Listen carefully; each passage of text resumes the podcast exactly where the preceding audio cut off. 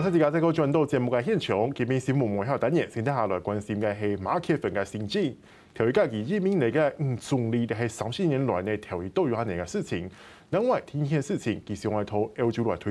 嘅共同体嘅目标，到底系乜嘢呢？今日请到系台湾欧盟论坛嘅萧世明总团领教授为大家来做分析。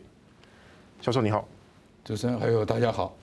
教授，我想问一下，就是这次的，我们看到马克宏啊，他一上台，其实推动了很多项的，给人家新气象感觉。第一个，他任命了一个女总理，对，这是法国三十年来第一次。那教授你怎么看呢？因为上一次呢是密特朗时期，但是那个女总理只做了一年而已。现在这个是现现在法国的一个政治的情势是这样，就是现在这个呃呃女的总理当然很特别，但是基本上是属于过渡的一个政府。为什么？因为她要马上面临六月十二号跟十九号的国会议员，剩下不到一个月时间了。对，所以他换言之，他做这样的一个呃选择，其实是很多的考虑的。除了他在政在选举政见的时候说希望。提呃，这个提名任命一位女性的总理，专门负责环保、能源，还有一些呃交通啊这些改革的部部部分。另外一方面呢，最重要的，我们知道法国的它这个呃国会也是非常重要，你要有国会的支持，所以面临国会改选的时候，他希望这个政府是能够那么广结善缘，能够让这个更多的人能够取得共识，能够投给这个马克宏领导的这个政党。所以法国，他所以在这种情况之下，所以我们看到这一个女性的总理呢，她其实在这个原来的背景其实是呃比较属于社会党的呃这个出身的。那么所以呢，请她来做呢，一方面就是能够来这个凝聚啊，比如说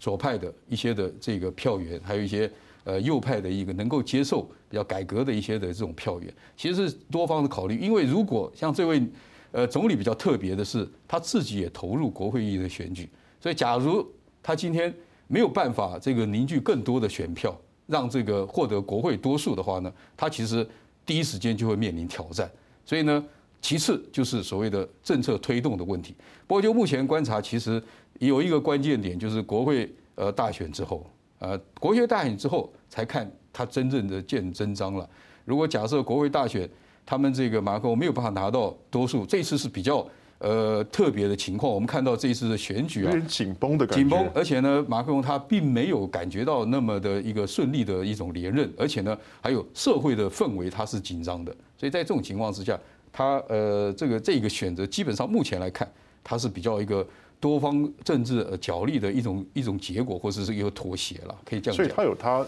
政第一个有政治上考量，对。第二个，这位女总理，您觉得选举上选举上选举上，所以说你认为有为他的马克宏的他的政党的选情有加分吗？当然，这个基本上在在这个目前面对六月这个十二号的一个大选的话，基本上是加加分的。为什么？因为他在选举的这个这政界里面。有提就是面面对这目前现在社会的啊，就是社会的改革，还有劳工的权益等等啊，那么让这个马克龙在这个选举过程里面呢，呃，感受到极大的压力，还有一些治安的问题啊，对不对？还有像通货膨胀问题，所以在这种情况，他在第一时间选择了。那你选择其实他我我其实理论上也不见得有特别的新意，为什么？因为这位总理他其实一直都是在。呃，在这个这个过去到现在，都是在这个部会首长，等于说都在行政部门里面，他并不是一个突突，就是一个好像新人，让人家在社会上面哈已经有声望，或者哎，或者他就是一直是他其实就是他原来现在就是他是一个交通部长，连呃这个能源部长嘛，他就是在这个内阁里面啊，这这个等于说找一位这个女性的，原来也是部长，所以我的观察是，其实呃。他这刚刚我讲的代表很多力量的一个一个妥协。那么他特别在这个已经现在的内阁里面找一位女性的部长，其实这一点来讲的话，呃，不太算有什么特别的一个诶创举。而特特别是你既然是这样的话，原来的这个政府里面的这个总理，你也还是可以任命他做总理啊。那你在里面挑一位女性，所以我说这个呃，他并不是呃有，就是说就是说到那个加，像主任问的哈，这个加分我觉得一半一半，而且呃最新的民调。啊，有一个民调说，哎，你认识任命这个总理会不会呃有所加分？刚刚主持人问的，其实民调是一半一半。呃，这个其实也看这两天有一个民调，其实蛮有意思的。可是呃，大家对这位新总理其实我觉得有蛮多期望的，啊尤其是马克宏之前好像有点退让的劳工退休制度的改革。那他当然我们知道说，这位女总理之前在担任交通部长的时候，曾经做过这个很难达成的国铁的改革啊。那这一次大家对他的期望是蛮高的。那你觉得他有可能在这么短的时间里，说一个过渡时期，就开始有一些具体的东西出来吗？呃呃，并不容易，因为所以呢，他这里面有一个，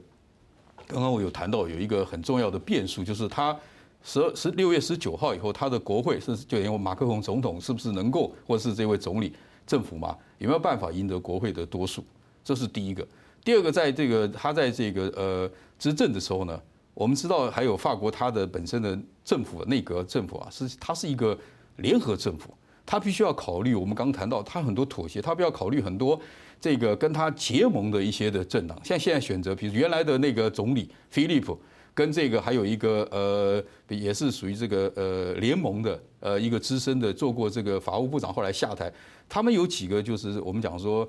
就是独立的政党，我们也不是派系，他是独立党，但是他是联合政府，就你你你不能够一个人全拿。这也是法国他在这个政府组成的时候一个特色，就是他会征询各方的这种代表人物呢，进入到这个政府部门里面。换言之，就是说这些人会代表的他的一个政策取向，那么这个政策取向一定会影响到这个总理的施政。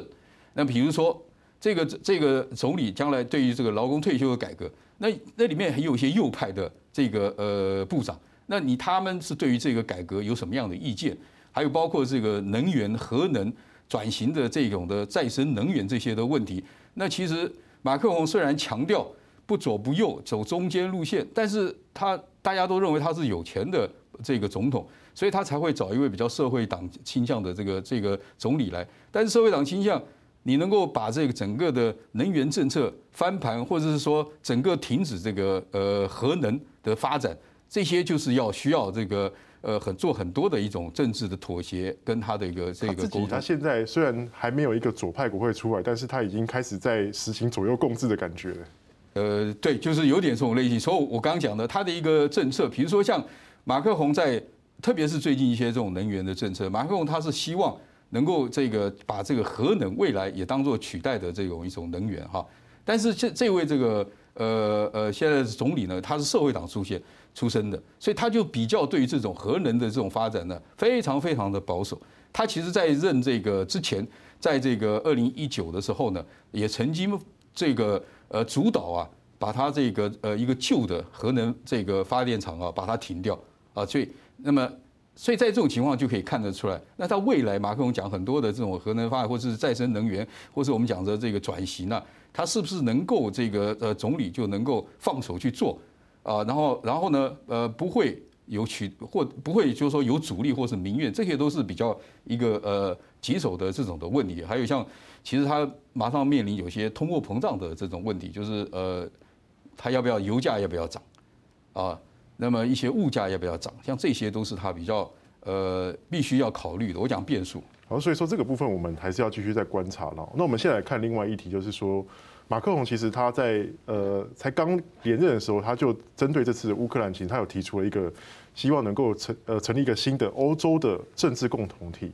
第一个我们会想到是，可能他要改革欧盟，希望法国推动改革欧盟。第二个，也有可能要照顾到那些不是欧盟的欧洲边缘人。老师，那你怎么看这个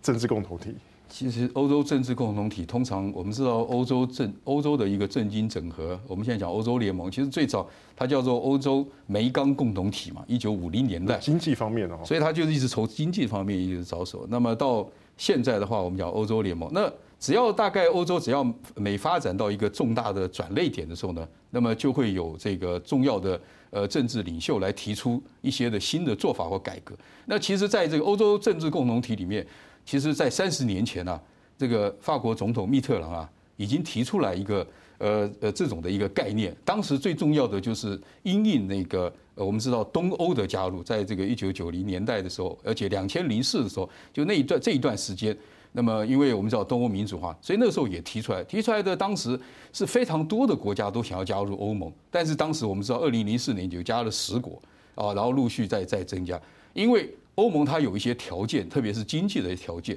所以在这种情况之下，我们看到乌克兰的问题或乔治亚的这些的问题，他们也都老早就要申请这个加入这个呃欧盟，包括土耳其。早早就申请了。但是欧盟它有它的一个考虑，所以他一直没有办法。旷日会旷日费时，旷日费时，而且他有很多的标准。所以换言之，马克龙希望用利用这个欧洲政治政治共同体呢，不要用这个欧盟的一个标准，它可以建立一个希望呢，在欧盟里面要改革了，这是一个新的框架。他希望用一个新的框架，新的框架结合什么？不要特别是所所谓的经济的标准，而是什么？比如说像民主的啊、人权的、共同价值的，还有一些安全的，甚至包括什么呢？环保的这种的一个一个一个共同的理念，把它建构起来。这样就可以让更多的这个国家愿意加入这个欧洲的一个一个一个一个家庭框框里面。那么这个框框里面，当然在你你框框里面呢，然后重新再设定一些的目标，比如说在有关这个安全啊、军事，就就是说你现在不要一直抓着这个北约嘛。那大家好像在抓北，那其实欧洲自己也可以有一个东西，他大概是这种想法了。但是，呃，我们看到总是这个呃呃理想还有现实总是会有一个很大的一个一个呃出入。那基本上来讲的话，他目前丢出的这一个欧洲呃政治共同体，其实一方面还有呼应呢。可能大家比较呃这个没有注意到的，就是其实从去年这一年以来啊，那么虽然是疫情了，但是欧洲也开始在推动一个就是欧洲的未来的大会。那么集思广益，包括年轻人啊，当然，那刚好那个前两天就就是马克宏总统发表演说的时候呢，也就是这个欧洲未来大会结束而且有结论的这样的一个时间点，刚好五月九号也是那个欧洲日啊，所以呃，在马克宏也就是发表这样的一个宣言，就是说希望在未来能够有一些对欧盟的一些改革有一些这个进展。现在看起来另外一个大头呃，德国 的肖肖兹总理有没有看到说？好像是说，哎，觉得很有趣而已。对，那这样的一个共同体的架构，欧洲其他的主要国家会接受吗？老师，你觉得？这种都是一些呃，等于说一开始就是一些呃酝酿嘛。那么一一般通常来讲的话，大概只有西欧的大的国家，德国啊，或是呃意大利，或是还有荷比卢这几个国家比较传统的会员国会比较支持。怎么说？那么但是因为他们比较支持，就是希望更紧密的一些的欧欧盟的合作。那么现在的最大的呃问题就是，比如说我们讲的中欧国家或者是东欧这些国家，那么这种国家因为在在在在这个欧洲政经整合的过程里面，有一些共同的价值观呢，时常会遭受到挑战。比如说我们看到波兰还有匈牙利，它时常会挑战这个欧洲它这个法治，到底是欧洲的法优于国内，还是国内优于欧洲？它现在就会挑战。在过去的话。呃，这个呃传统的会员国，呃呃，就是呃就是创始会员国这些，他们感觉到就是说，呃这一方面不是问题。可是现在新的这种国家加入以后，有的时候这这个地方会有所这个呃冲突。所以在这种情况之下，马克龙大概提出这种呼吁，也是希望大家把这个欧洲还是作为一个核心呐，